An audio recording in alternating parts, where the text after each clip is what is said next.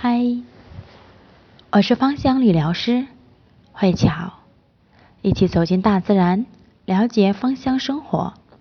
今晚和大家聊一聊，精油护肤手法很重要。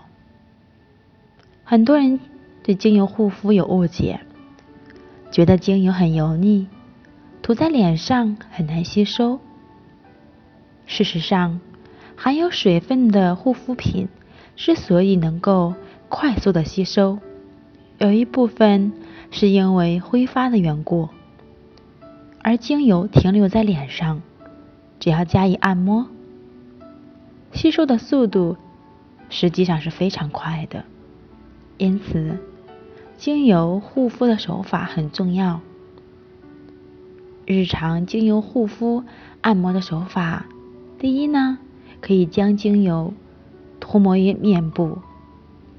从下巴开始，依次向脸颊、鼻子、额头逐步推进，然后从脸的内部侧开始，由内向外，由左至右，慢慢的按摩，提升皮肤的紧实度，然后从眉毛。向额头按摩，并在眼部穴位轻轻的按压，消除眼部肌肤的松弛情况。第四步，双手轻轻的划过脸颊、眼圈，增加脸部的血液循环。第五步，轻轻的按压唇部周围的穴位，由嘴角向上。按摩脸部，提升脸部的轮廓。第六步，最后轻轻的拍一下全脸，由下而上，由内而外，让脸部放松，等待精油全部吸收。